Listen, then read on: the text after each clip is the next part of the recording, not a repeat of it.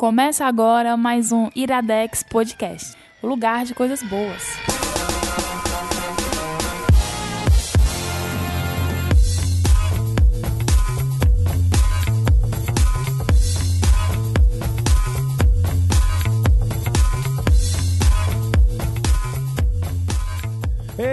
Está começando mais um Iradex Podcast. Caio Anderson, esse é o segundo que a gente grava, mas é o dessa semana. Não entendi. Ninguém não. precisa entender. Alguém me explica? Gabriel quebrando a magia que existe em torno da coisa. Mas, ops, Gabs Franks. Porra de magia, mano. Tu é o Harry Potter agora? Só magia top. Só magia top, Gabriel. Computador, computador. Continua só uma coisa, tu continua sem ter visto Choque de Cultura? é porque tu falou Ah, agora. macho. Eu lembrei que eu não assisti. Não consigo Não crer. conhece Choque de Cultura, otário? Ai, ai, era pra eu ter assistido pra indicar no bônus track. Era, era. Certeza. Caio Anderson, com quem estamos hoje aqui? O DS, É. que Não, foi mas- lançado... Eu tô trazendo do futuro pra cá. É verdade, o Mas Caio do futuro. Eu só vou dizer o DS, quando vocês escutarem o futuro, vocês vão entender. Vocês verdade. quê? Não vamos explicar. Fale aí, DS. Oi, PJ Brandão. Ou DS, pros mais íntimos. É, vocês vão saber no futuro. É. Vão entender a referência, vão ser o Capitão É. América. É, eu sou o DS e o Caio é teu TC. E, que- e, e mais um fruto de, de colaboração dos padrinhos, né? Porque a gente só consegue trazer esse povo de fora por causa da grana dos padrinhos, né? No caso, quem vem de fora é o próximo que tu vai apresentar, não, é o, o não, PJ. Não, não é né? o PJ. É Tá porque bom. eu tava querendo fazer uma introdução. É Ah, porque assim, certo. também o, o, o Iradex ele paga a meia passagem, né? Que eu venho pra cá. Então É não deixa verdade. de ser. É verdade. Não deixa de Também. ser que paga também. Obrigado, Mas- padrinho. Mas quem é que a gente trouxe dessa vez? Diretamente de Vitória. Vitória, Espírito Santo. Gabriel Não, Pinheiro. O nome da pessoa não é Vitória. Ah, e Fala, também galerinha internauta. Gabi- Gabriel Pinheiro ou seria Gabriel Paines? Pines, cara, já tá. Então é Paines. Tá na- Durante todo o programa Deixa não o vamos cara falar falar. Gabriel. Quem será que veio? Gabriel. O Gabriel Pinheiro ou o personagem? Ó. O Gabriel Pines. Olha, aí. gostaria eu que fosse personagem. Gostaria eu. Hum, Eu não sei o que quer dizer isso. Eu mas- também não sei. Não sei o né, que. Mas eu queria dizer que eu vim diretamente do futuro e o episódio 131 tá muito bom, recomendo. Eu não ouvi, mas a minha filha Patrícia ouviu disse que tá muito bom. Te- te- teve até coro, né? sim, sim, teve Teve torcida. E aí, Caio Anderson, o que é que nós temos de recados para essa semana? Recados dessa semana é que já aconteceu o sorteio da box da Box Full of Iradex 1, a primeira caixa. Caralho, a gente Teve sorteio é. finalmente, a gente não sabe o que é porque a gente tá gravando antes do sorteio, mas tá linkado aí no post quem ganhou. E mais detalhes que vão vir da box, em breve os- o restante dos detalhes também das atualizações da campanha do Padrim. Então já fica aí se você conhece, Se você tá conhece. conhecendo o Iradex Ah, tá. agora, nós somos A gente nunca mais apresentou o Iradex, né? Vamos apresentar O que é o Iradex? O que é o Iradex? Gabriel, Gabriel, o Pinheiro, que é o Iradex? Rapaz, bom Não. que eu tava preparado pra isso. É uma conversa de bar? É uma conversa de Não, bar, não, Caio eu tô Anderson? falando do iradex.net, eu não tô perguntando do Iradex. O que é o Iradex? Ah, sim. O Iradex X. Podcast. Nem isso eu sei falar, mano. Ah. O que é, que é o O Iradex? Iradex é um podcast semanal de indicações culturais, mas que ele não se limita ao hype. Ele está sempre buscando o que está na boca da galera, no- no- os jovens, os jovens do. Twitter, os jovens da Mas na internet verdade é o que não isso. está, já que ele não se limita ao hype. Não, pois é, mas, mas é- Mas é porque São você sabe o que é jovens. cultura jovem. pois é, você sabe, é Caio jovem. Sei, é. São, são aqueles é jovens que estão ali letra. no No estão- escurinho. Não estão no mainstream. Estão no escurinho. Estão ali no terminal da Messejana. Eita, é, É. escuro mesmo, viu? ali é. Mas vamos, vamos falar de só de verdade. eu quero coisa. saber de você o que é o Iradex. Que é, o Gabriel. Iradex. Mas o Iradex é o trabalho da minha vida. É, Olha. é- é o que eu amo fazer. é, projetos pessoais. é- Não, não, falando sério, falando sério. Falando sério. O iradex.net é um portal. Certo. Estamos querendo fazer dele um portal. Não, estamos é? fazendo, ele já sim, é. sim, sim. Já é realidade. Portal. Sim. Ele é um portal de cultura. Então nós temos podcasts, nós temos textos, nós temos contos que são publicados, Sim. contos autorais que são publicados lá. Aham. Temos colunas de música clássica, temos colunas de viagens, temos colunas de muitas coisas. Então assim, é um local onde a gente tenta colocar produção cultural escrita, produção cultural em áudio, quem sabe em vídeo futuramente. Estou Olhares olhando para uma trocaram. pessoa que produz Olhares vídeos. foram trocados. É, então, assim, é um local de coisa boa. É um local onde a gente acredita que as pessoas podem encontrar coisas boas para consumir. Sim. Tanto coisas que nós mesmos fazemos e coisas que a gente indica. Sim. Então, E, assim, é um Além por- de tudo isso, ah, só o essencial nessa coisa toda do que é o Iradex é que o Iradex procura ter um pouco mais de cara. É, as coisas têm cara. Se a gente tem um texto falando sobre uma música, você vai saber quem é o colunista daquele texto. Está e, sentado ele no tem, nosso sofá. E ele tem uma, uma personalidade. Os textos procuram ter personalidade, bem como os podcasts e tudo mais. E o que a gente produz tenta fazer com que não seja tão genérico e de modo que você encontra em todo canto. O Iradex aí nasceu como lugar de coisa boa e está começando a se tornar um lugar de gente boa também. Pronto. Na verdade, Sempre tem foi. muita gente boa. sempre Foi, foi, viu, lugar sempre de foi gente boa. Sim, tinha um Caio, né? Mas de assim, toda forma, se você acredita, se você gosta, se você já nos acompanha, se você está começando a acompanhar agora e quer permitir, nos ajudar a continuar fazendo isso, padrim.com.br barra iradex, entra lá, tem é, as informações sobre... É, é a nossa campanha de financiamento continuado, você assina e todo mês um valorzinho que você decidir vai cair uma cobrança ou por boleto ou então desconta direto no seu cartão de crédito e você mensalmente nos ajuda financeiramente a continuar produzindo tudo que produzimos e nos pos- possibilita de produzir coisas novas e coisas diferentes. E pelo menos eu já posso garantir que provavelmente nessa semana que a gente tá falando antes da, da gravação, é, Ainda a gente, esse podcast vai ser lançado na sexta, na quinta, quinta ou sexta, não sei, depende dos, dos horários aí de como é que estão as coisas.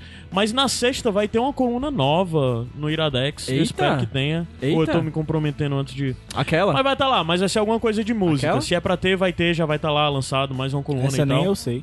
Nem eu também, Não, tô não só sabe? instigando. Não, não. Ah, eu falo pra vocês em off. Mas de toda forma é isso, Iradex. Mais coisas estão por vir. Se você acredita, incentiva, apoia. Nós precisamos de você. E. Apoiem o Iradex. Eu sou, Iradex. eu sou um, um padrinho feliz, Aí. satisfeito. E eu Até ganhou recomendo uma que... viagem pra Fortaleza, venham- né? Sim, sim. Sim. Obrigado. Obrigado, padrinhos, por Tá ótimo possibilitar essa viagem. Gente, isso é piada, tá? A gente nunca pegou dinheiro do padrinho pra pagar passagem de ninguém. Pegamos Nem sim. nossa. Pegamos sim. A gente Vamos. paga pra- no máximo pra pagar a nossa passagem aqui. É. De ônibus, um Ora, mano, outro. rapaz. O Uber. Caio Anderson, nós, nós tínhamos uma campanha que era pra seguir o Instagram da Ana Negreiros. Certo. Continua essa campanha. Siga o Instagram da Negreiros que está É postado aí. Tá. E agora temos uma segunda campanha. É, siga o Twitch, se você gostar dessa plataforma de streaming de jogos. Siga o Twitch de Felipe Franklin. Felipe Franklin, Vai que é. estar... É, é nepotismo, mas foda-se. Podcast é meu mesmo? É, o podcast tá aqui é pra isso mesmo. É meu. Então, se você gostar de streaming de jogos com uma pessoa que já participou muitas vezes aqui do Iradex, E que é o participará Felipe, mais. e participará mais, com certeza. Então, assim, é, ele tá streamando, como ele está no momento em casa, em tempo integral, então ele está streamando em tempo integra- integral. Então, vários jogos lá.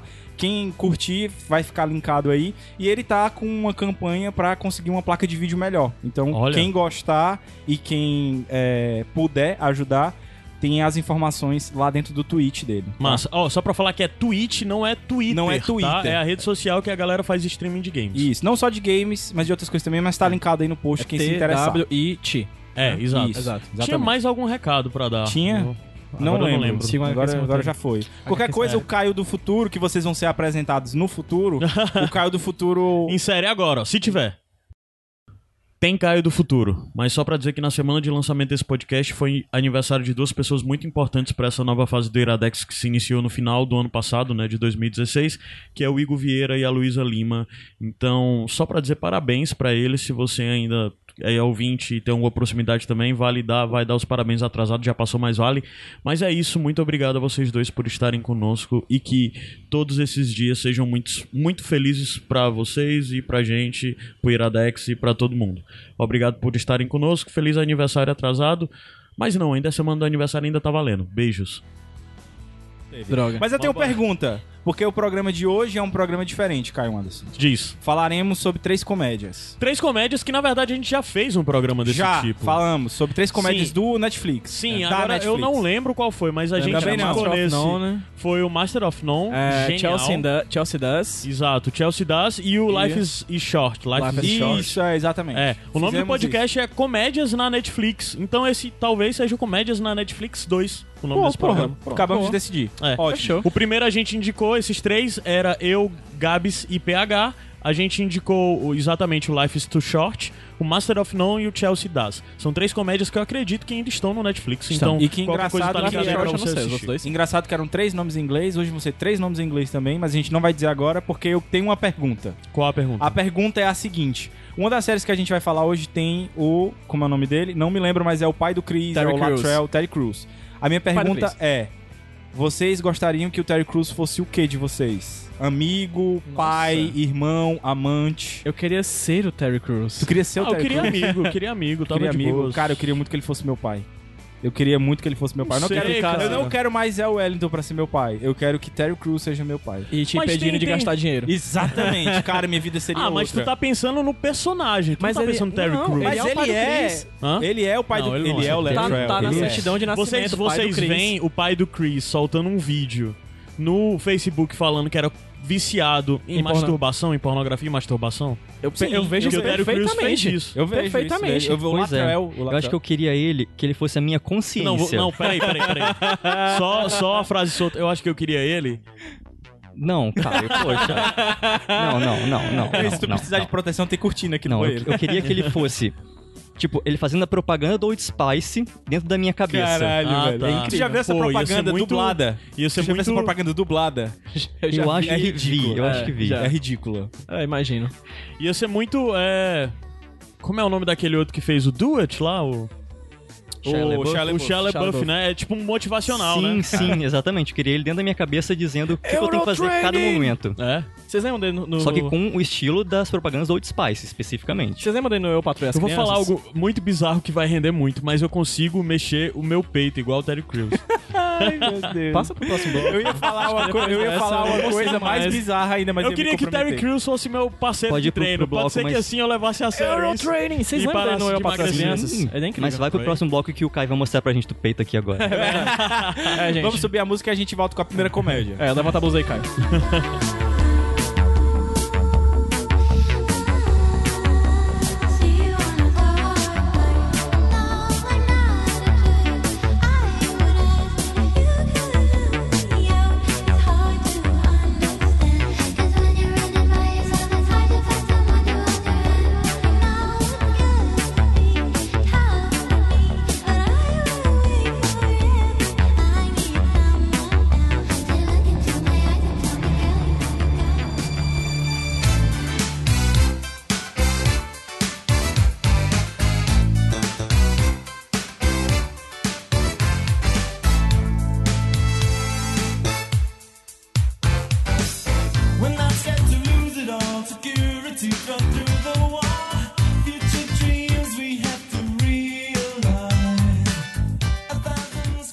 Iradex Podcast de volta. Caio Anderson, essa parte da playlist é sua, então eu presumo que a indicação seja sua. Sim, sim, sim, a indicação é minha porque eu vou falar da série Glow. Glow. Glow. Soul Glow. Netflix. Alguém captou o Soul Glow? Estreou Não, tem não captou. Não. pouco tempo. Príncipe em Nova York. É, o Soul Glow, que era o produto pro Do cabelo. produto com cabelo, É isso aí. exatamente. Mas É é, série do Netflix estreou no mês de junho, né? Mês passado, pouquinho tempo, tá aí.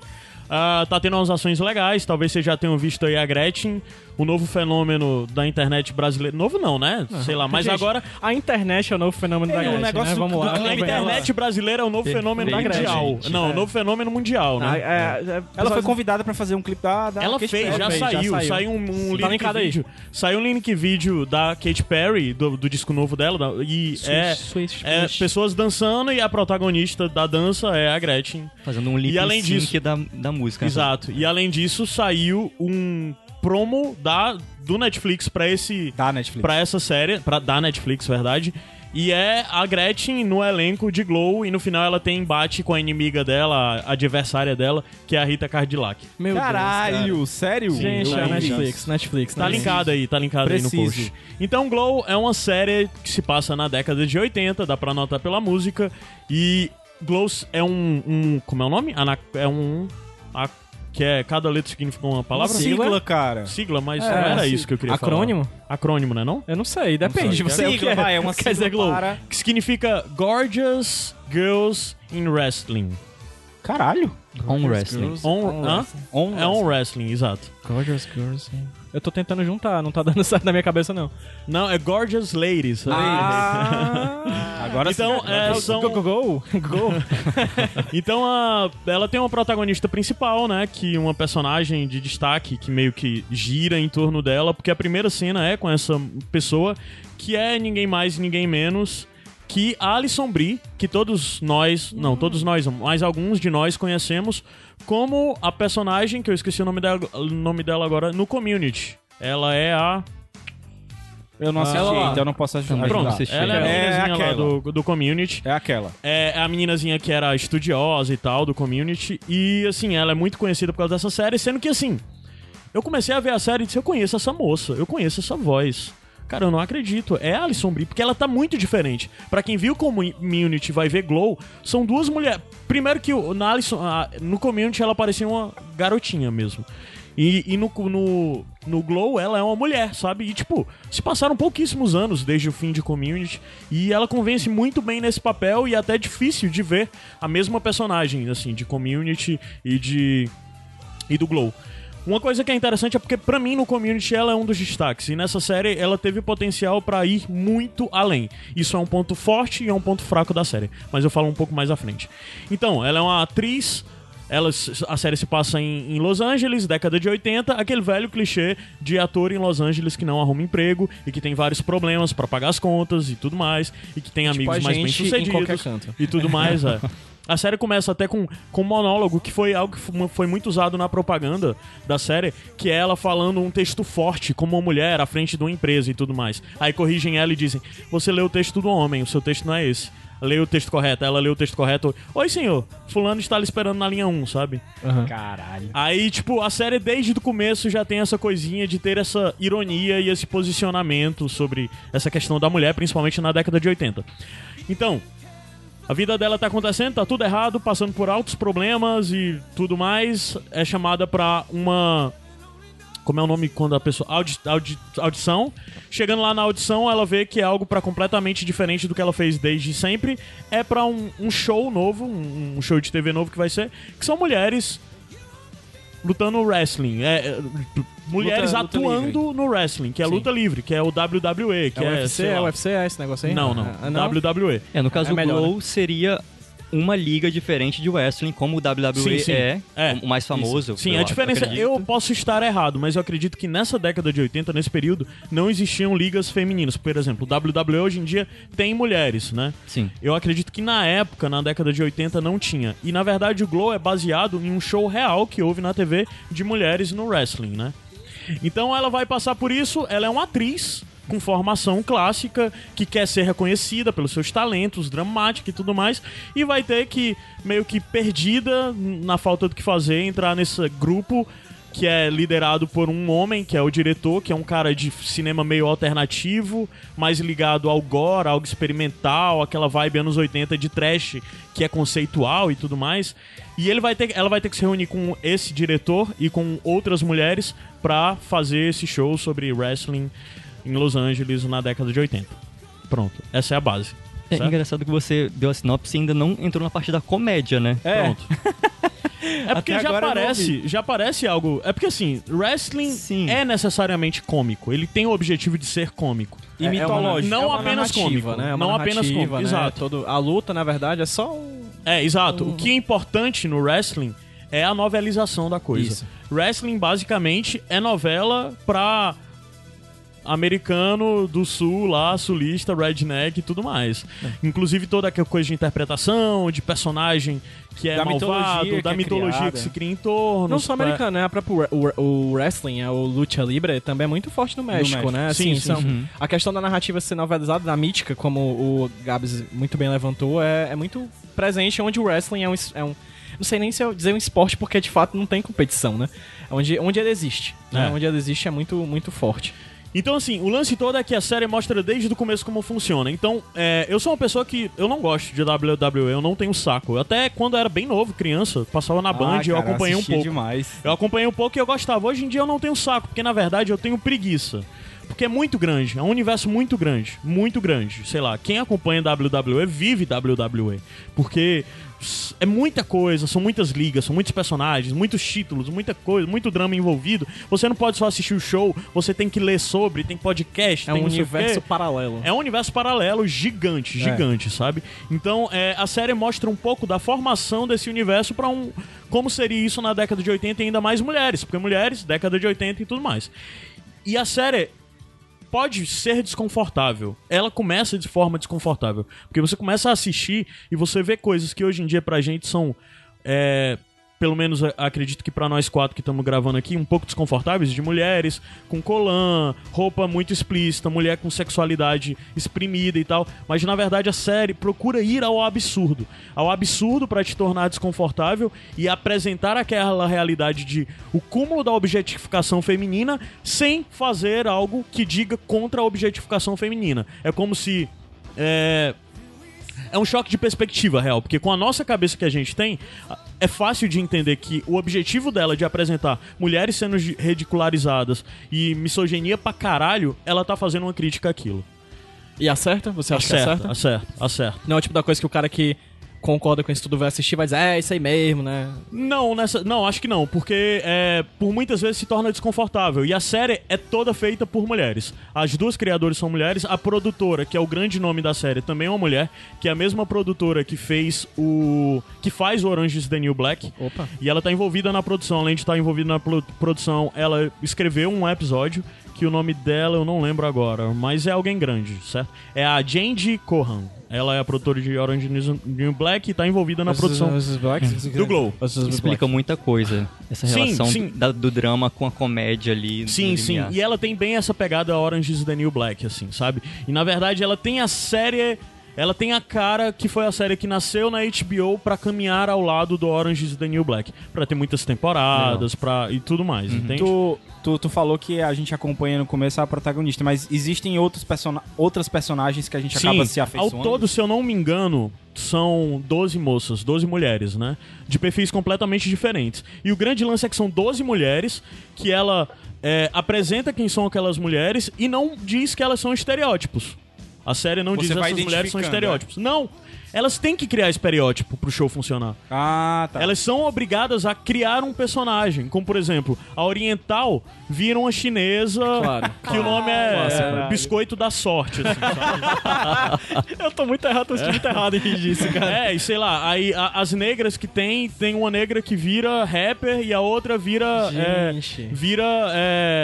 Essas mulheres que eram retratadas negras que viviam dos benefícios sociais do governo Reagan, Meu sabe? Deus, cara. Então ela vai em torno disso, de apresentar essas pessoas sendo obrigadas e de como muitas vezes pra elas é desconfortável assumir esse papel. Então é aí que tá a crítica. Talvez uma pessoa muito tapada, mas tipo muito tapada, não capte isso. Mas cara, uma pessoa muito tapada, muito tapada, nesse- eu acho que tá perdida no mundo, porque Cara, que bacana, tipo, de certa forma ela, ela mostra os bastidores da criação dos estereótipos da, da narrativa da, década de 80. Que incrível. Inclusive todas as coisas, porque na verdade o diretor da série, que vale dizer.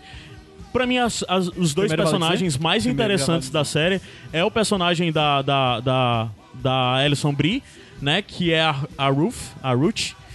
E o personagem do diretor, que é interpretado por ninguém mais, ninguém menos, que é essencial porque a gente tá fazendo aqui, senhor Mark Maron. Que é o comediante, stand-up e provavelmente um dos podcasters mais importantes da história da mídia, sempre. Ele é um cara que tem um programa de entrevista, ele é comediante stand-up, é ator e caramba quatro.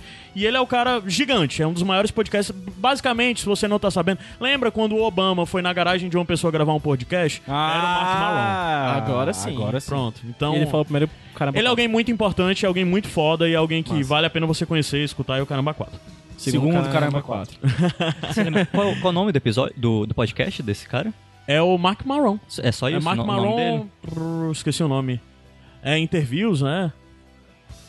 É, é o WTF, é, é, o, é o, w, o WTF lá. WTF, né? With Mark Maron. Ok. É, então, é, a série começa a apresentar nisso e existem relações entre os personagens. Porque tem vários personagens que caem naquele negócio, mas também a, a Ruth tem uma relação muito próxima com a amiga. E a relação das duas é bem explorada no decorrer da temporada e meio que se choca e cria coisas e tudo mais. Mas é interessante, além de tudo isso, pra você entender um pouco do que se passa literalmente nesse mundo de wrestling, né? De. de da fantasia. E você entende um pouco o lado de quem realmente gosta disso, sabe? Os valores que ele. Porque é.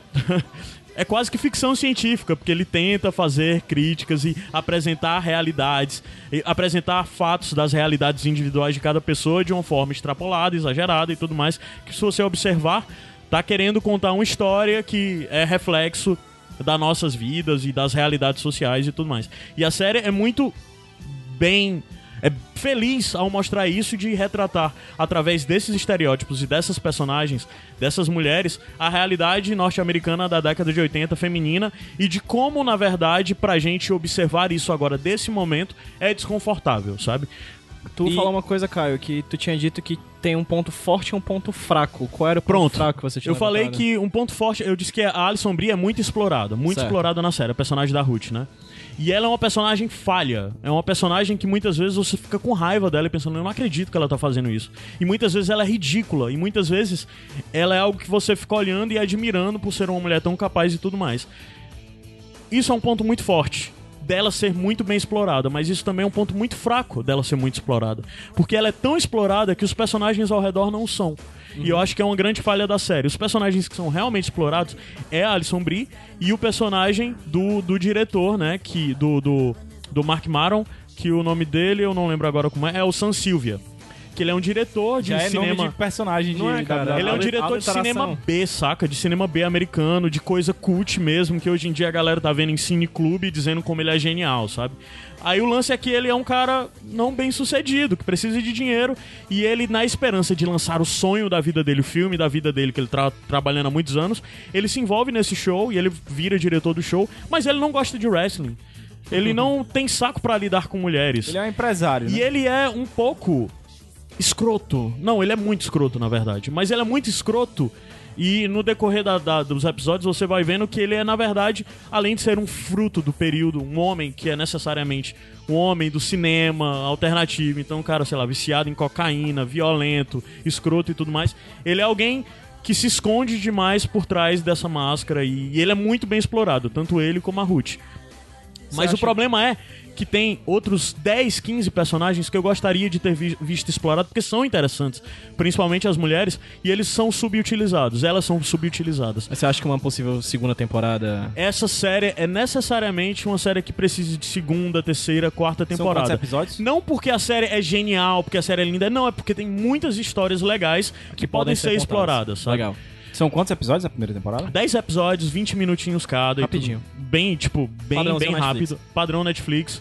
Você vê, sei lá, num domingo que você sentar, se juntar aí com seus amigos, com, com seu, sua companheira, o cara Todos que de for, você vê tudo rapidão. Assim, os primeiros episódios pra mim foram difíceis e eu conversei com outras pessoas que me falaram o mesmo. Tem gente, teve gente que disse que desde a primeira cena ficou capturado. Eu fiquei desconfortável exatamente por essa coisa do modo como ele apresenta todos esses clichês e algumas coisas como me incomodam de representação feminina e o caramba 4 e, e mesmo É de minorias e coisas do tipo. Mas o lance é que quando você começa Entende a captar o melhor é. e quando você Entendi. começa a ter alguma Legal. identificação com os personagens e você encontra é, é, o sentido, a função daqueles personagens ali, você começa a se identificar e é uma série que facilmente você continua vendo porque você gosta dos personagens. Por exemplo, The Office pra mim é uma série que a coisa mais legal de The Office são os personagens.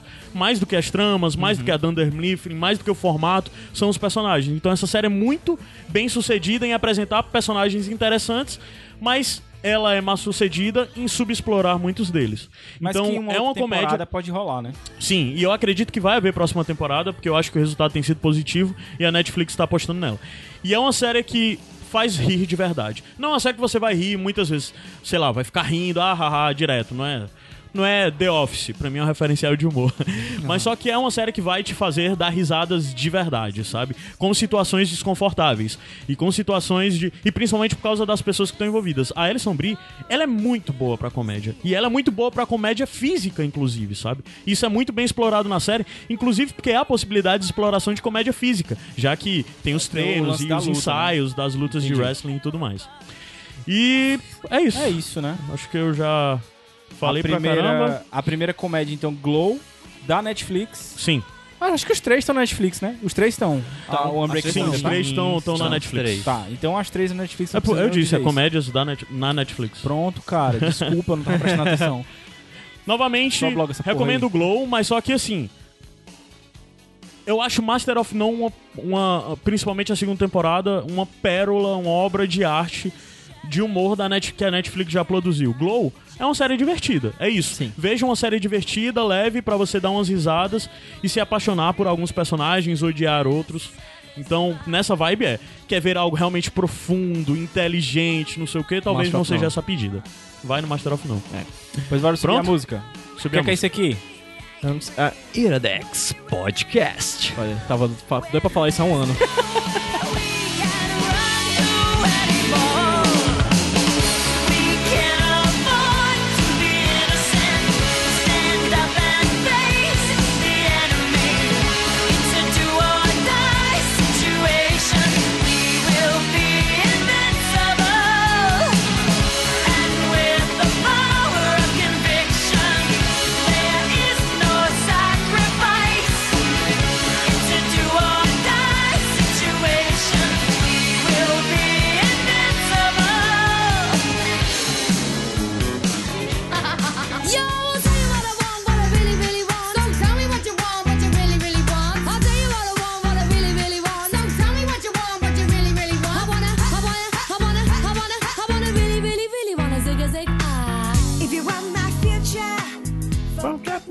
Iradex Podcast de volta.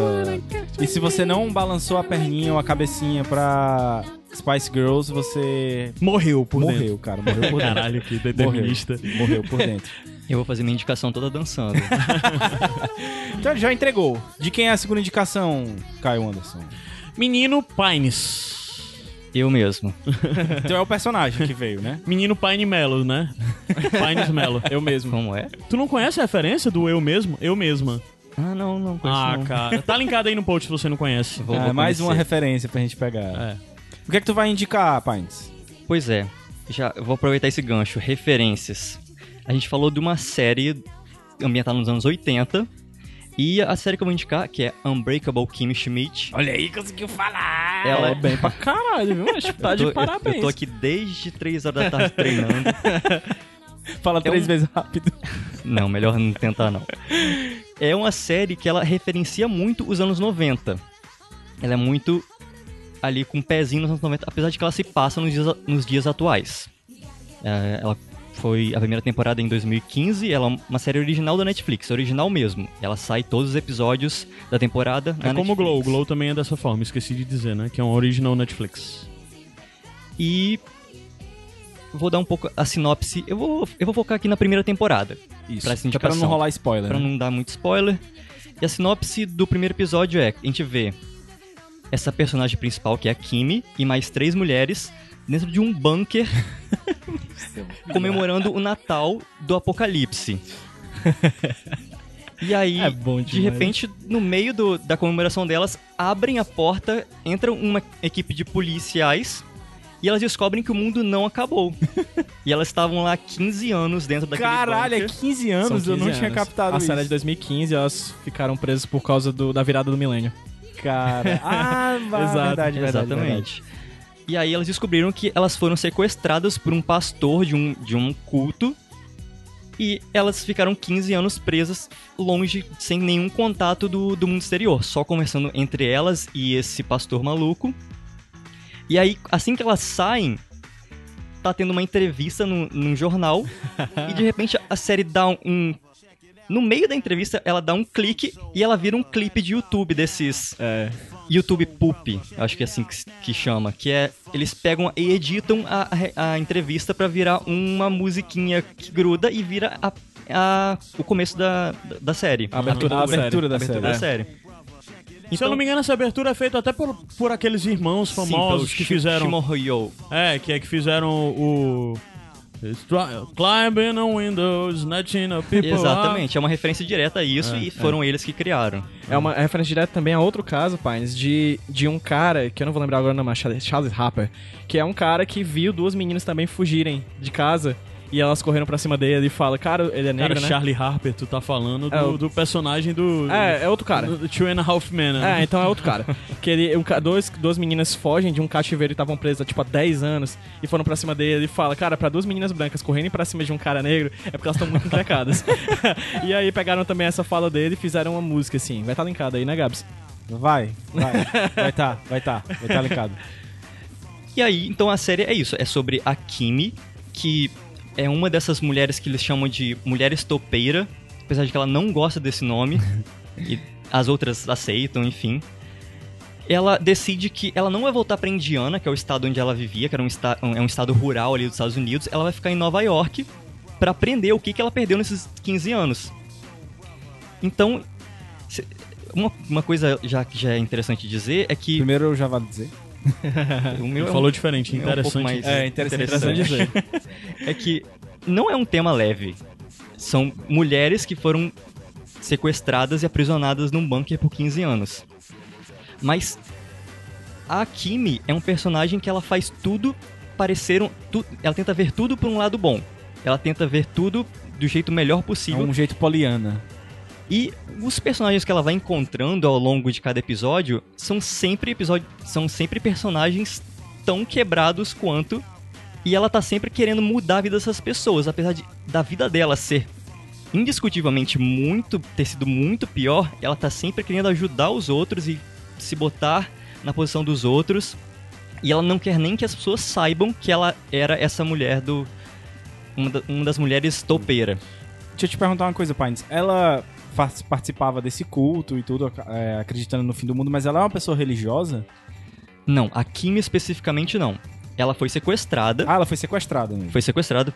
Um- um- o pastor parou com uma van, jogou ela dentro e jogou ela dentro do bunker. Caralho. E ela ficava presa e tinha que acreditar no que ele tava falando. Ah, Mas aí as outras mulheres, elas não aparecem tanto, mas eu já e vou falar logo. Tem uma delas, que é a Cindy, que ela acredita piamente, ela foi de propósito, ela não tava presa. Aham. Tem uma senhora, acho que é a Dona Maria, se eu não me engano. Acho que eu anotei aqui. São incríveis, cara. As quatro personagens são muito caricatas. Dona Maria, que é uma. É uma imigrante do México que ela passou 15 anos lá e ela não aprendeu a falar inglês. e tem a Gretchen.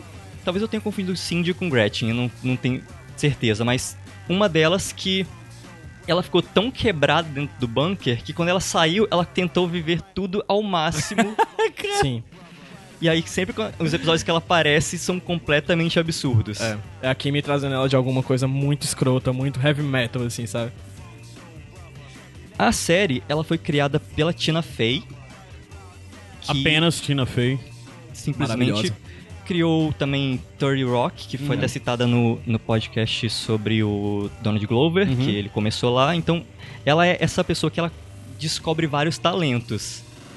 A série Ela é pro- fácil, um dos maiores nomes do humor norte-americano no ela- momento. Sim, assim. sim. E, e ela tem muito a pegada dela, a mão dela, no que acontece na série. Sim.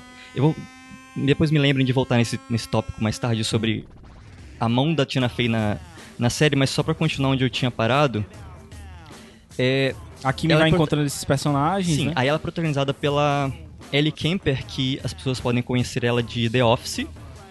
Ela era a personagem Erin, que ela, ela entra bem, bem mais pra frente. Quem assistiu só o começo de The Office talvez não tenha Ela visto. fica, ela substitui a Pen como recepcionista lá Exatamente, em Dunder é. Mifflin. E então, ela- a primeira pessoa que ela encontra é a Lillian, que é uma, uma mulher que mora ali no, no Brooklyn. Não é exatamente um Brooklyn, é um falso Brooklyn que é inventado pra série. Que ela tem, ela tem um prédio num, num bairro ali meio perigoso. E ela é completamente pirada, usa drogas. Completamente. E, ela- e dentro, no, nesse prédio que ela tem, um dos inquilinos é o Titus Burger. Que pra mim é o melhor personagem da série. Esse Titus, que, inclusive o nome, o nome artístico dele, que não deve ser o nome real, também é Titus. Ele é muito o que ele é na vida real, é ele na série. É, totalmente. Que é um, um homem negro, gay, tentando a vida como artista em Nova York. É muito bom, cara. O Titus, ele. ele quando ele entra na, no- na série, assim, ele, ele destrói, sabe? Porque ele puxa muita atenção pra si. Ele é um personagem muito cativante. Sabe porque ele nem de longe é um personagem legal. Não. Ele é uma um pouco. pessoa bem tensa, entende? E as cenas em que ele canta são, são sensacionais. Acho que vale procurar no YouTube. Pinot Noir, Pinot Noir. Unbreakable Kim Schmidt, procure no YouTube caso. Se essa cena não ganhar você, nada mais ganha. É, eu não cheguei a ver essa cena. É bom, é bom demais. Então, e Unbreakable Kim Schmidt, ela é ori- originalmente ela foi feita para a NBC, que é um canal aberto americano. Que é o canal da que passou o Terry Rock. Terry né? Rock, É. exatamente. Eles ainda produzem a série, a Netflix paga eles pra produzir, mas eles não quiseram exibir. Uhum. E aí a Netflix entrou em acordo pra tomar pra si a série. E talvez eu acho que isso tem muito a ver com os temas que a série aborda, porque ela é muito ousada. Isso. O Titus já é esse personagem, que ele é um personagem negro, gay, completamente estereotipado. Mas ele é feito por um homem negro gay que ele é assim. É. Então você não tem como dizer que a série tá sendo preconceituosa. Porque é ele. E aí os outros temas, como ela ser uma mulher abduzida, é tratado como. Você às vezes se sente um pouco receoso de rir dessa situação. Cara, sim. Inúmeras vezes você fica assim, rapaz, é, eu, eu posso estar rindo disso? é muito tenso. E vai continuando isso. Tem uma personagem que, logo no começo, ela é introduzida como uma pessoa branca. E no terceiro episódio, a gente descobre que, na verdade, ela, os pais dela são índios. Nativo-americanos. Depois, lá na frente, tem um personagem que ele é via- vietnamita. É. E o nome dele é Dong. Ele tem uma piada muito boa que é... Ela, tipo, Dong, como assim seu nome? Aí ela fala, o meu é Kimi.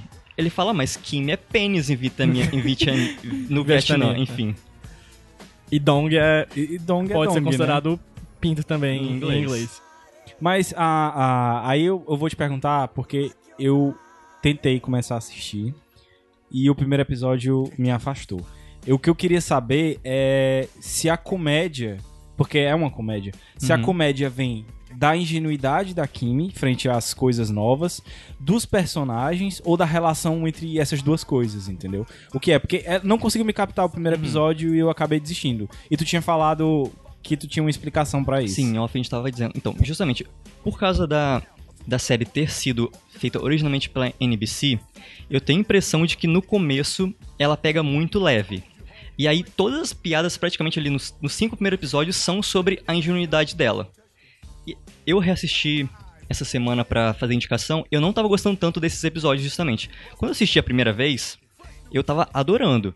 E no final da temporada ainda mais, porque a partir do sexto episódio, que é o episódio do Pinot Noir, é o episódio que ela vai pra escola e porque ela, ela parou na oitava série e ela quer voltar à escola, só que o professor não quer dar aula. Então ela faz, ela mobiliza a escola toda pra fazer o professor se animar como se fosse um filme dos anos 90. Ai, meu Deus, cara. É muito bom. Então, a partir dali, a série vira completamente outra e ela começa a tocar justamente nesses pontos delicados e fazer piada com isso. E aí eu acho que a série explode, principalmente na segunda temporada. Porque é quando a Kimi começa a tratar de si mesma, ela para de, de olhar tanto pros outros. E aí, a segunda temporada, ela é completamente anos 90. A Kim Schmidt hoje é considerada uma sitcom, apesar de ela ser completamente nova, ela não tem claque, ela é, tem uma edição rápida, ela é feita totalmente pra internet, mas as referências da segunda temporada é tipo Friends, é tipo sit- sitcom dos anos 90. Entendi.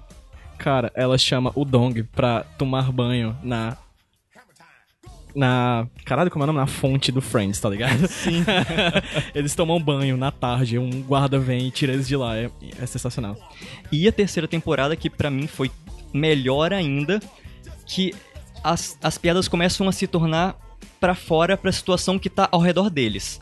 Normalmente eles estão tratando de Nova York, estão tratando da situação política atual. A série parece que ela virou completamente outra. A primeira temporada, justamente por ter sido, por ter sido feita para a NBC, parece que TV ela pega aberta, um pouco né, e mais tal. leve. Entendi. Mas ainda assim é muito boa. A parte, justamente, parece que é outra série quando você vê que passa cinco episódios meio leve e no sexto episódio tem Pin- É, Pinot um Noir. Pinot Noir, talvez Eu vou linkar esse vídeo aí, cara, cara. eu vou link, linkar. é talvez bom. não, não diga no começo, mas ele fala o que que é. Ele fala eu vou fazer um vídeo sobre Pinot Noir. Aí a Lilian fala, nossa, que legal, que chique, porque é um vinho. Aí ele fala, sim, é uma ode ao pênis negro. Cara, é. é- A, a segunda temporada, eu não assisti a terceira ainda, mas eu sinto que a segunda temporada ela flerta bastante com o surreal, assim, ela começa a ter Eu piadas. achei a primeira já que- surreal. entendeu? Não, mas cara, a segunda, ela, tipo, uma pessoa entra num bueiro na rua, do nada, entendeu? Tipo, ela começa a brincar com essas piadas um pouco mais extrapoladas. Tem uma coisa do. Quando eu tava vindo pra conversar com vocês e com o Pines, que a gente meio que. O Pines assistiu, eu gosto muito de Breaking Kimmy Schmidt, eu procurei muito uma, uma, algum outro produto cultural que pra mim fizesse um link com o Breaking Kimmy Schmidt. E é engraçado porque o mais perto que eu achei, por incrível que pareça, foi o Capitão América. Sim, cara. sim. Porque Eu ambas imaginei as histórias história. e a, pro- e a, a que a gente, e que a gente indicou aqui também o Sombras da Noite.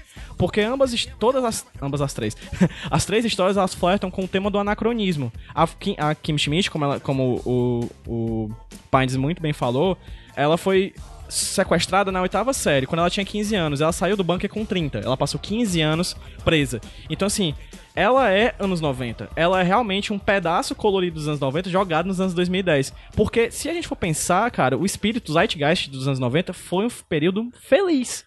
Era um período pós Guerra Fria, que a gente deixou de lado o medo da, da, da, da explosão. Um período pré-11 de setembro. Né? Então, assim, se a gente for nas produções culturais americanas, tá? Porque a gente pode, for falar do Eu não, Brasil, a gente então eu tem não um- entendo o Nirvana. Eu não entendo o Nirvana. É, na verdade, eu, eu tendo a discordar do que o PJ tá falando, Nossa, porque eu, na verdade... eu, anos- acho, eu falo de produções o- au- o- audiovisuais, cara. Mas mesmo assim, anos 90 foi ano de depressão, tá aí, sei lá... Clube da Luta fala sobre isso. O tema de Clube da Luta é exatamente falando Mas sobre os anos é- 90 como anos Mas de eu- depressão. Mas é uma eu entendo mas o que o aí, tá dizendo. mas aí Não. tu tá falando do Clube da Luta, que é um filme dos anos 2000 e é uma visão do Não, é um pres- filme de 99. É um filme de no... Matrix também, a gente tá chegando no final da, da, da, da década, né? Então, é, é sim, uma mas- virada pros Mas anos só que 2000. o, o Clube né? da Luta foi escrito antes, e é baseado no livro e tal, e são Não, falando exatamente sobre Eu acho, de tipo, os depressão. anos 90 extremamente coloridos. Basta ver aí, a, a gente tem uma play- Backstreet Boys, as boy bands bombavam, as girl bands bombavam. É o entendeu? Eu, eu Não, eu, acho- só, eu tá. falo da produção Eu acho que isso é uma faceta. Tinha da é cena. uma, produção. faceta, é uma faceta, forte Tá. que eu acho da, da produção dos anos 90. E, a, e é uma faceta que a Kim Schmidt consome. É, se for Ela é levar produto. pro universo da série, a Isso. Kim Schmidt, ela, não- ela não vivia em Nova York, ela vivia em Indiana. Isso. Lá chegava só o que era o mainstream do mainstream pros Estados Unidos. Então ela, ela é uma personagem pega, capturada na década de 90, jogada nos anos 2010, uma época que já tá de conservadorismo, Trump chegando, assim, essas, essas coisas completamente diferentes do que ela viveu na década de 90, né? Ou pelo menos que ela consumiu, né? Então, assim, é um anacronismo. É uma série sobre anacronismo. É sobre uma série de uma menina que ela veio de uma década anterior, né? Que ela continuou com 15 anos mesmo com 30. né? é, muito, é uma série muito, muito interessante na, em ver esses embates, né? De uma década. Parece pra mim, quando eu assistia, parece assim, gente, o que, que aconteceu com o nosso otimismo? Né? O que, que aconteceu Pois com ser feliz que a gente O era? Trump. Aconteceu Cara, o Trump, aconteceu. Então, assim, Desculpa, mas- novamente vou ser o chato, mas eu vou dizer que na verdade essas décadas, às vezes a gente olha pra décadas atrás e tenta dar uma cara pra elas, mas é uma cara. Mas, cara, É- é- é ela é muito cara. diversa. É uma cara que a personagem consome. Entende? Tudo o passado sempre é uma visão do presente sobre o passado. Isso eu tenho Tá. completa convicção de que é isso. Mas é um produto que ela consumia. Né? E na verdade, não, não, quem. ok, eu não tô respondendo em relação a ela. É só é, respondendo essa coisa de dar faces a décadas. Eu acho, às vezes, isso um pouco limitador nesse E sentido. é, eu tô sendo. Porque, na verdade, eu já acho que a coisa de falar sobre futuro e acreditar e ter boa, sei lá, e ter uma boa perspectiva de futuro, isso, é, é- isso aí foi o que se herdou da década de 80. Que a década de 80 foi essa década. Essa década de não pensar, essa década de festejar, ser inconsequente e ser vazio. Com medo da morte. E, é, é, então, sim, mas só que era isso. E o 90, de certa forma, herdou isso, pela questão de, de cultura de massa e tudo mais. Mas é interessante porque tu falar tudo isso deixa bem claro qual é a personagem e qual as bases de onde ela veio. Então, tu dizer, ah, a década de 90 essa é a década de 90 é dela, então pra quem entrar já vai saber que é dessa, é desse perfil, é desse recorte que a série vai falar. Que de certa forma é desse recorte que Friends fala, é, sei lá. De certa forma, é um recorte que Seinfeld falou, por exemplo, também. E a Kim Schmidt. E a Kim Schmidt. fala. As roupas dela são incríveis. O macacão laranja. A terceira temporada saiu esse ano saiu. Sim, saiu. e já tá confirmado mais temporadas. Já Tem tá alguma informação A quarta isso? temporada já está confirmada. E, mas tem noção de quantas vão ser? Se acaba na quarta? Tem alguma especulação sobre isso já? Olha, se seguir o padrão da Tina Fey, ainda deve durar bastante tempo a série. E ela tá sempre criando, dando um ar novo pra temporada seguinte. Trazendo uma coisa. Deve ser uma série barata, né? E hoje em dia, Bastante. Netflix, a gente sempre tem que pensar, uma série barata, tá com audiência boa, continua. É bastante barato. É uma fazer. série cara, tá ruim de audiência, tá médio, né? Sense8? Deixa Vamos fazer só um Deixa filmezinho eu falar pra aquilo fechar, que eu, é. que eu tinha falado pra não esquecer sobre a Tina Fey. Sim, sim. Em 2016, as- quando a.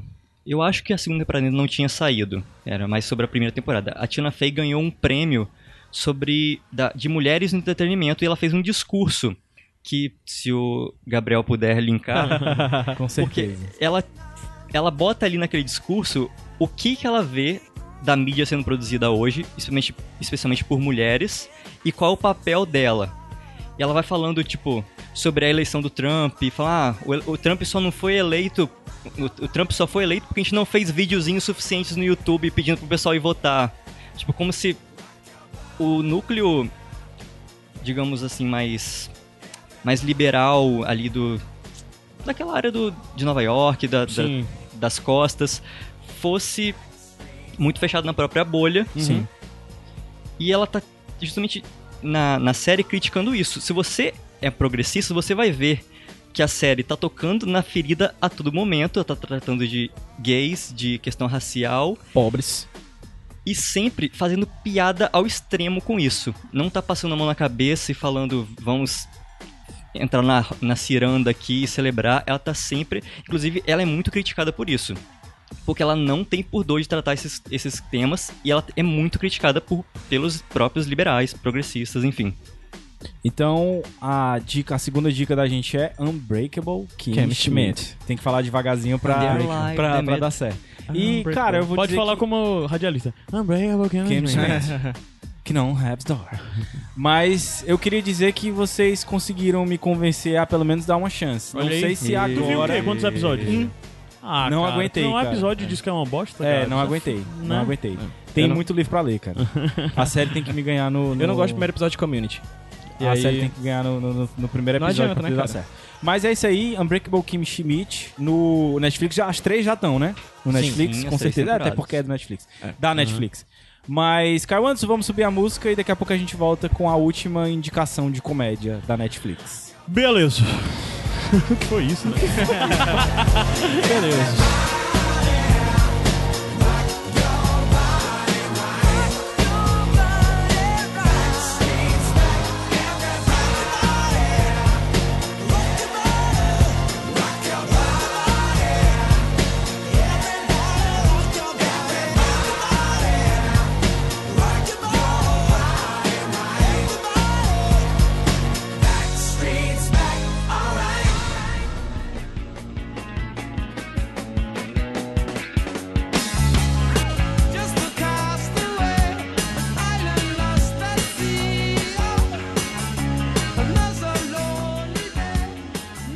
Iradex Podcast de volta.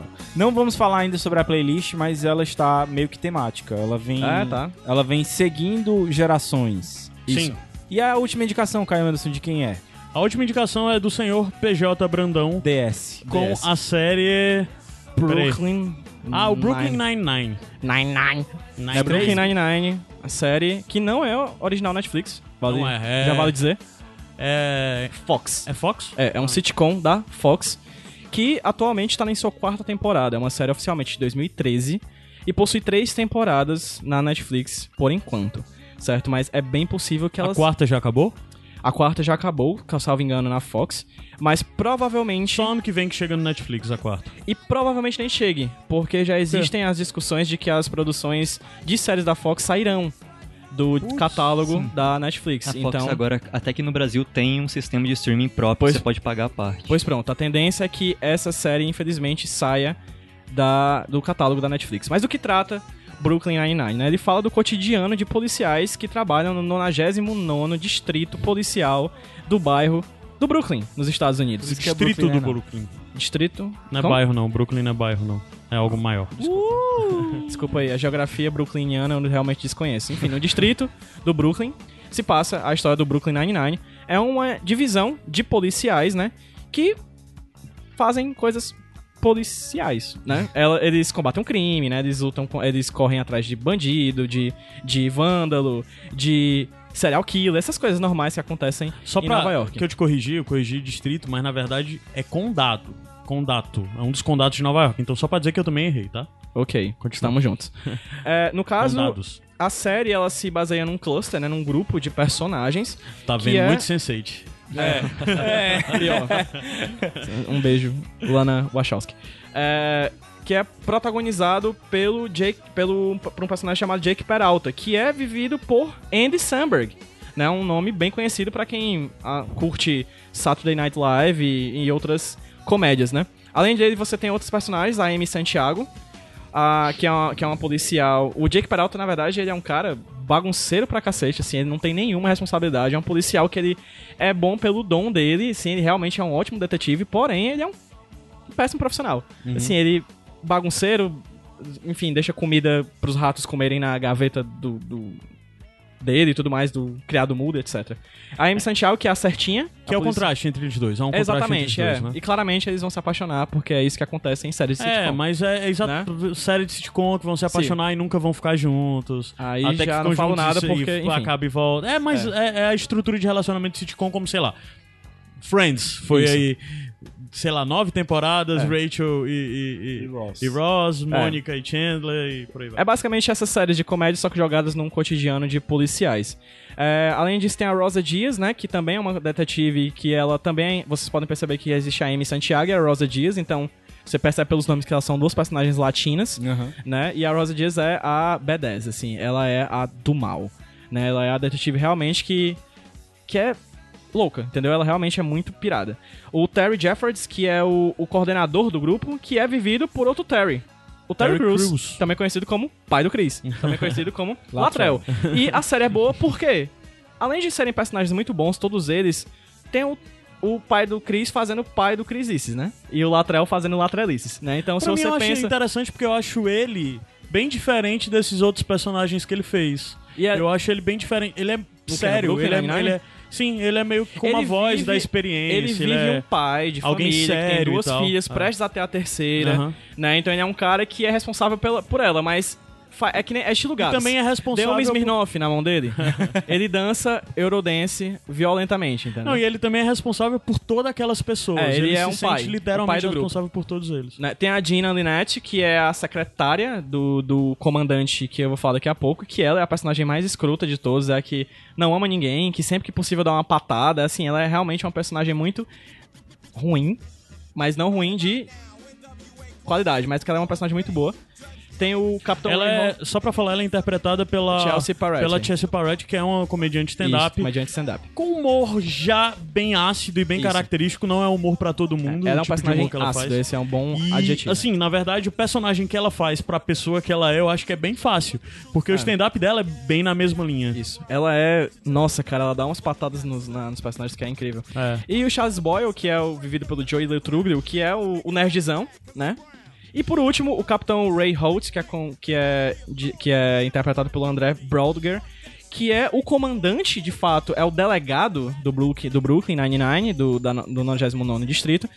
E ele é um personagem que ele é incrível porque ele é extremamente sério, completamente diferente do Titus, ele também é um personagem gay e negro, mas ele é sério pra caramba, assim.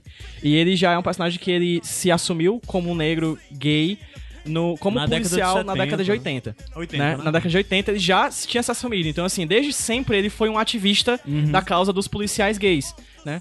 Então, assim, é uma série que tange muitos momentos, assim, tange muitas coisas. Como toda série que tem um, um- um grupo, tipo Friends e Big Bang Theory, enfim, todas essas séries que tem grupos, os personagens interagem entre si, né? Existem um episódio, que, que os episódios são de 20 minutos, existem 23 episódios por temporada, e juro por Deus que você não sente passando. São episódios que passam muito rápido, porque as, as, as piadas são bastante rápidas, assim. Isso é editado de uma maneira muito dinâmica, de uma maneira que passa o episódio e você já vai pro outro sem nem notar. Né? São, e as piadas elas entram nos créditos da série e elas estão antes do crédito da série, então assim, são piadas o tempo inteiro. Se você vai assistir no estilo Netflix, que é binge watching, você simplesmente não para, porque o episódio termina, começa o outro já com outra piada. E parece que você tá assistindo um Ah, filmezão. tu tava falando, né? Que É, não para. Porque no crédito final ainda tá tendo piada. E quando termina, já é falta dois segundos pro episódio seguinte, você só vai no fluxo. né? E é muito bacana você perceber a interação entre os personagens. Essa é a grande coisa. Sei que todas as séries de sitcom têm isso. É, a, sé- a série segue uma estrutura bem básica e bem Isso. batida de sitcom. É. Que não necessariamente isso quer dizer que é algo ruim. Ruim. Se você consegue explorar de uma forma positiva, ela é. Ela é a Inclusive, nova, a nova sitcom de trabalho, né? Que Pronto, teve talvez, The é. Office, aí É. entrou Parks and Recreation Scrubs, no né? lugar. Scrubs também. É, eu acho que ela não fica. Eu não consigo associar ela com Parks and Recreation e The Office. Porque pra mim ela é pra algo mais escrachado, algo mais Fox, assim, sabe? Aham. É. Aí tu- tu- as outras são FX, né? Tipo, mas ela é um pouquinho mais escrachada e ela é um pouquinho mais tradicional. É uma série que você tá vendo e se perguntando, cara, essa série é clichê, ela é batida, é repetida e por que que eu tô vendo? Você tá vendo porque você tá rindo, a série te faz rir. A série é contextualizada nesse sentido. Toda a estrutura dela é muito parecida, são 20 e poucos episódios de 20 minutos. Todo episódio estão acontecendo duas coisas em paralelo. Duas, três. Dois núcleos. Núcleos. Núcleos. Então, É tipo, palavra, não. ah, Só o e, S as- que e os grupos estão mudando, por exemplo, é, nesse episódio o Jake tá interagindo com a Amy, nesse Sim. no outro episódio a Amy tá interagindo com a Rose. Eles ficam separados sempre de nós temos que cuidar disso, essa parte e essa fica alterando isso e faz com que a relação entre os personagens se desenvolva bem pro espectador, porque primeiro são 20 episódios, tem tempo pra caramba e são muitas opções diferentes de mix entre o elenco, sabe? Em, em formações do elenco. Isso faz com que, é, de certa forma, mais facilmente você se identifique com aquelas situações, com aqueles personagens e que você se importe com ele e queira ver a continuação de aquilo tudo. Dito tudo isso, ela é uma série comum, como várias outras séries comuns que a gente começa a ver e desiste no meio. É. Porque ela é repetitiva e tudo, porque o formato é repetitivo e tudo mais, mas o lance é, ela continua sendo engraçada, porque ela tem um grupo de roteiristas muito bom que continua fazendo piada e continua a fazer você rir. Então, isso, isso pra mim é o grande mérito da série. eu continuar fazendo você rir. Eu só discordo Eu só vi duas temporadas. Ponto. Tu, é, só- tem três, né? Na verdade, Netflix É tem três. Eu tô assistindo a terceira, terceira, agora. Né? Eu discordo só de um ponto. Tu fala que é uma série normal como todas as outras. Eu discordo só disso, porque eu acho que a série trata de temas que outras sitcoms têm medo de tratar. Como, por exemplo, homossexualidade, negritude e feminismo. Ela trata desses pontos de uma, de uma maneira mais que de vez em quando até choca, porque ela não não não condiz inicialmente com a cara de comédia da série. Tem um episódio incrível da Amy e da Rosa, da Rosa que elas são direcionadas a discutir, brigarem o tempo inteiro por causa de um caso, né? Assim como outras séries de, de, de trabalho, como tu falou, sitcoms de trabalho, ela, o que une esses personagens em núcleos diferentes são casos policiais, né? Já que é uma série que se passa num distrito É policial. isso que eu queria entender melhor, como é que é a estrutura, porque acho que quando o Caio disse que é uma série mais comum, talvez seja porque ela é procedural, ela tem um, um caso pra ser resolvido em- cada episódio, é isso? Mais Sim, ou menos. Mas mais- eles se linkam também. Tem Sim. a coisa de repetir, de. Porque na verdade essa. Essa coisa de formato de série totalmente perdido de, sei lá, um episódio é uma coisa, o outro episódio é outra, não a relação, parece que os roteiristas estão escrevendo separados, não trabalham em construção de personagem, é o mesmo personagem sem mudar tanto. Hoje em dia não funciona mais, e essa série, na verdade, entende muito bem isso, de exatamente pegar os formatos clássicos e observar o que é feito, por exemplo, por pela Netflix e por TV a cabo, né, de, de coisas melhores, de desenvolvimento de personagem e, e É, tudo mais. tem uma questão e ela é mais feliz, ao Eu meu ver. curioso nisso. também, porque como é um- uma série de comédia de um núcleo de policiais e policiais nos Estados Unidos, como é que eles abordam a questão da violência? Eles abordam. Eles abordam, mas de uma maneira muito tranquila. Assim, eles ele tem, tem alguns, alguns momentos em que eles sabem a questão do policial. O papel do policial na sociedade que não é bem quisto muitas vezes. Né? Então, assim, eles tratam com humor essa visão do, do policial. Não somente o branco que mata o negro ou coisa do tipo, mas eles abordam de maneira mais tranquila essas questões do policial como alguém que não é bem visto na sociedade mesmo. Como alguém que não é, o que é parte né? da sociedade. É, inclusive eles exploram alguns estereótipos, Sim. como, sei lá, a eterna briga que vai ter entre um policial e um promotor, sabe? É. O ódio que sempre vai existir entre esses por causa dois dos lados. casos que acabam indo assim. É. Então, assim, tem um, tem, um, tem um momento da série que eu acho lindo, cara, que é num episódio em que a Rosa e a Amy, elas são levadas a brigarem por causa de um caso e tudo mais. E no final, a, a Rosa chega pra Amy e diz, cara, tu percebe que gente, nós somos as únicas duas policiais mulheres daquele grupo, né? Por que, que a gente tá brigando? Sabe? Cara, eu me arrupiei, assim, absurdamente, porque não se... Até aquele momento era uma série de comédia escrachado, sabe? Mas há momentos da série em que eles pegam essas questões do o Jack Peralta é judeu, o Capitão Ray Holt é negro e gay, né? A Amy e a Rosa são duas mulheres latinas, né? Então eles acabam em alguns momentos é, levando a gente a se emocionar de uma maneira que a gente não tá esperando. Porque é uma sitcom que parece normal, mas não é normal. Sabe? Eu particularmente gosto muito de- dela, dela por causa disso. É isso. Terceira. É, só pra falar, a série é, é, assim, a gente diferenciou muito, falou muito sobre as séries. Na verdade, essa série é com menor compromisso com verdade e com realidade, sabe? Ela é uma série de humor escrachada. É humor escrachado, humor absurdo, sabe? De pessoas que tá fazendo coisas que, sei lá, o departamento de polícia não tem o menor objetivo de passar a realidade de um departamento de polícia real, sabe? Ele é bem escrachado. É um mundo pequeno que gira em torno daquilo. Então ela é é só pra mesmo situar do lado das outras. E, e- e como eu disse, é uma série que o objetivo dela, pra mim, principal, é. Eu acho que talvez o PJ tenha uma visão um pouco diferente, é de fazer rir. Não é. Ela quer te concordo. fazer rir. Ela é uma série pra você rir. Uma série que vai construir coisas pra rir. Não, não, tá, obje... não tá tão é, preocupada em ter uma grande crítica social ou desenvolvimento psicológico. Apesar dos personagens serem bem desenvolvidos e você passar a conhecer bem aqueles personagens. Mas ela é uma série de humor. Das três, facilmente, essa é a série mais engraçada. É. Quando, eu, quando eu falo dela, da Brooklyn Nine-Nine, pra qualquer momento, tipo, quando eu vou assistir, coloco no Facebook estou assistindo Brooklyn Nine-Nine. Eu acho sempre muito engraçado porque tem duas coisas que sempre me chocam. Primeiro, o fato de muitas pessoas não conhecerem uma série da Fox de comédia. E o segundo é muitas pessoas conhecerem. Sabe? Porque, tipo, muita gente assiste e não divulga. A galera não. Eu não sabia que essas pessoas conheciam. Sempre que alguém diz que assiste Brooklyn Nine-Nine, eu me surpreendo. Porque eu não converso com as pessoas sobre essa série. Sabe? Eu tenho uma amiga que, que conversa comigo sobre Brooklyn Nine-Nine. Porque é uma série que não, não tá na boca do povo. Não tá, os jovens não estão discutindo. E eu acho que devam discutir. O que me atrai, eu ainda não assisti, mas o que me atrai assistir é essa lista de atores que ela leva no, em cada Sim. núcleo, porque são comediantes muito experientes, que já vêm do Separadamente com carreiras muito fortes. Sim, né? exatamente. Acho que as outras que a gente falou aqui são mais pessoas que têm carreira na comédia, mas são atores, não são comediantes em si, na maioria das vezes. Uhum. Então, fica aí a dica: Brooklyn Nine-Nine da Fox. Atualmente na- no catálogo da Netflix. Mas assistam porque pode ser que não esteja amanhã. Amanhã vai estar ainda. Amanhã vai. Ah, ninguém não sabe quando depois de tá amanhã. ouvindo, né, cara? Não sei depois de amanhã.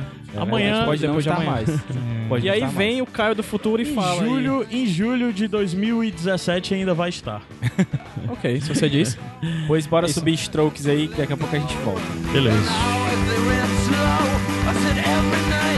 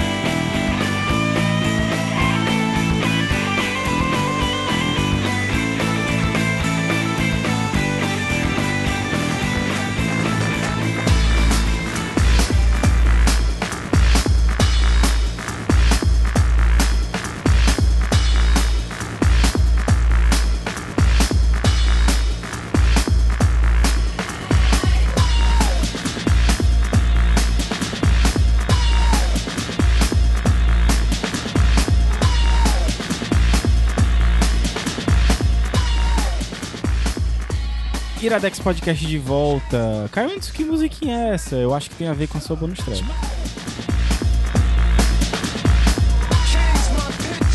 The Other K em ação.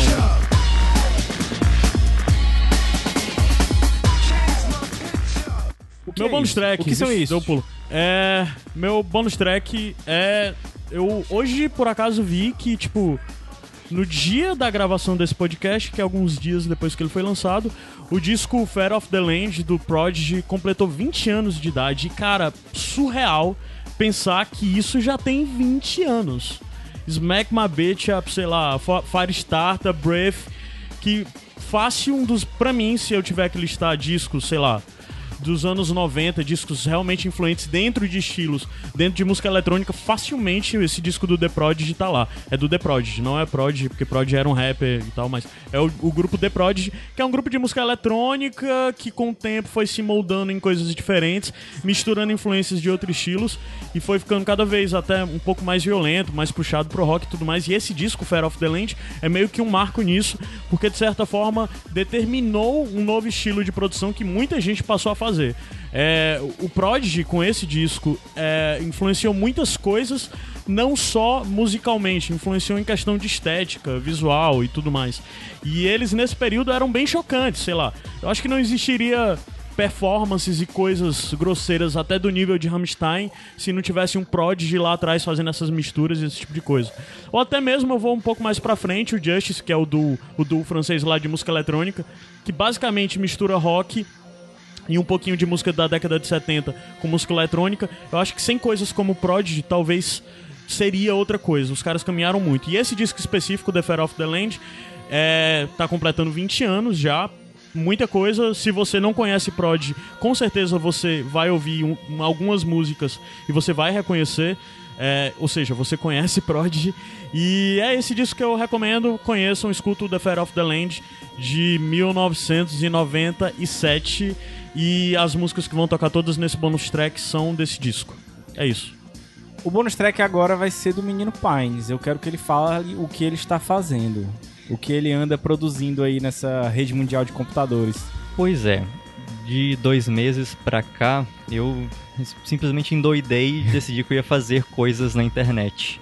Eu já falei com o Caio, deixo aqui registrado publicamente, que a influência direta do Iradex de querer colocar minhas coisas, meus pensamentos no mundo. E vamos, começar, vamos fazer cronologicamente então.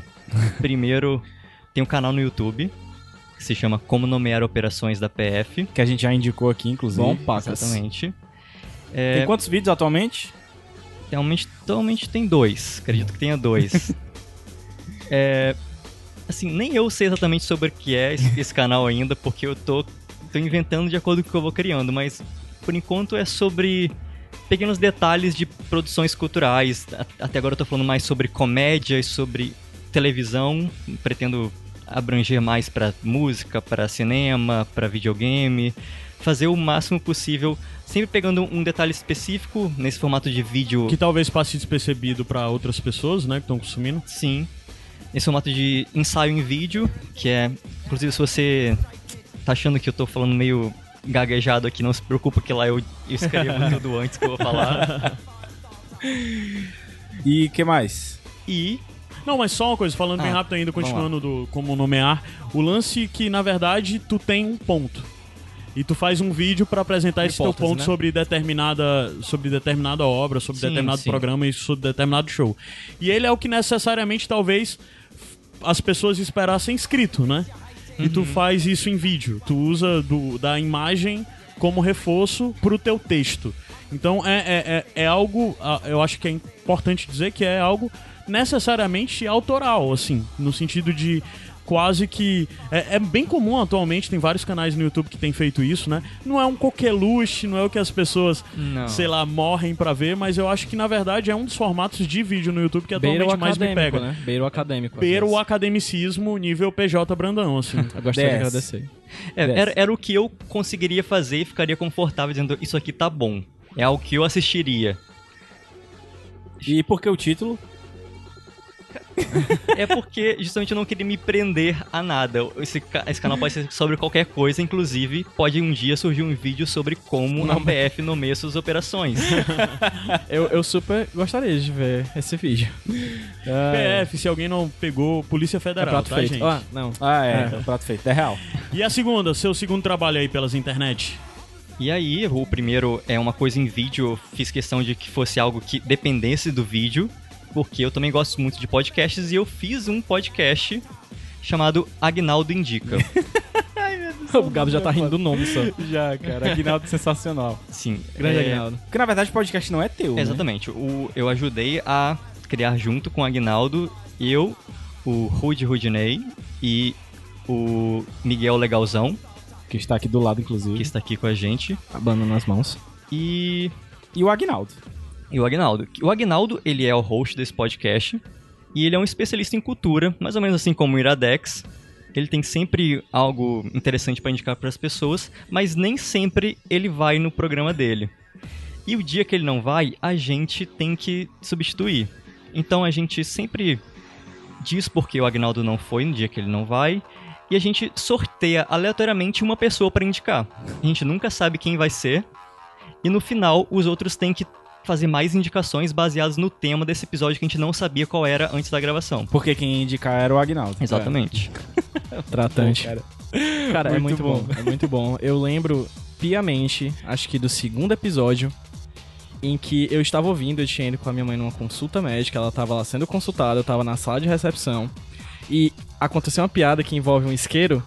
Não sei se tu lembra. Sim, sim. Cara, deu uma gaitada tão alta, mas tão alta, que todas as pessoas da recepção olharam pra mim. Eu fiquei muito envergonhado, mas continuei rindo porque a vida é assim.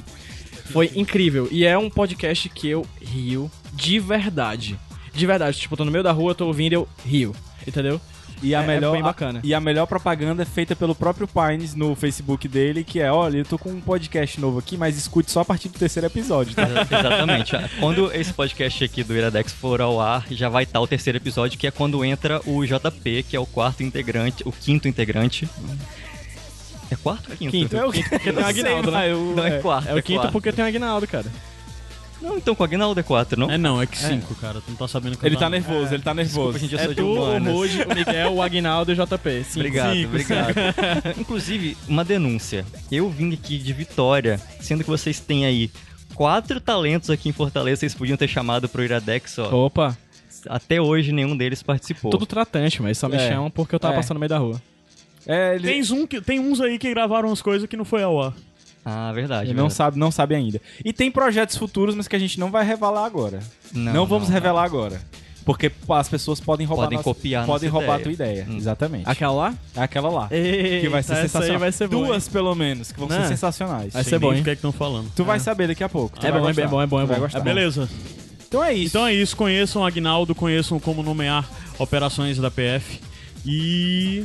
Conheçam Brooklyn Nine-Nine, conheçam Breakable Kim Schmidt, conheçam Glow. E conheçam The Prodigy, se você não conhece. Sim, The Prodigy, Fire of the Pronto, Land. conheçam. Tem um, mal- um bocado de coisa pra conhecer. Busquem conhecimento. A última coisa que eu esqueci de dizer, senhor Gabriel Pines está aqui em Fortaleza e aproveitou pra ir para a cabine, foi a pessoa que foi representar o Iradex na cabine de Spider-Man. Então essa semana só deve estar se falando de Spider-Man aí, a juventude, o pessoal Os jovens com, na com frase de com tatuagem de frase Rede e de Mundial de urso. computadores. É, todas essas pessoas devem, nesse momento, estar falando de Spider-Man. Então, se você quiser saber aí a opinião do Gabriel e saber a, a posição Pinheiro. do Iradex diante do Spider-Man, tá crítica, tá linkado também isso aí. Tá? Pronto, tá. Tá, tá, rapaz, tá, rapaz tá. tem, que, Pessoal, tem uma é- coisa que tá. Tá. Tá. pois eu fui Gabs Franks. Caio Anderson. Gabriel Pines. Pedro PJ Brandão. DS. DS. Para os mais íntimos.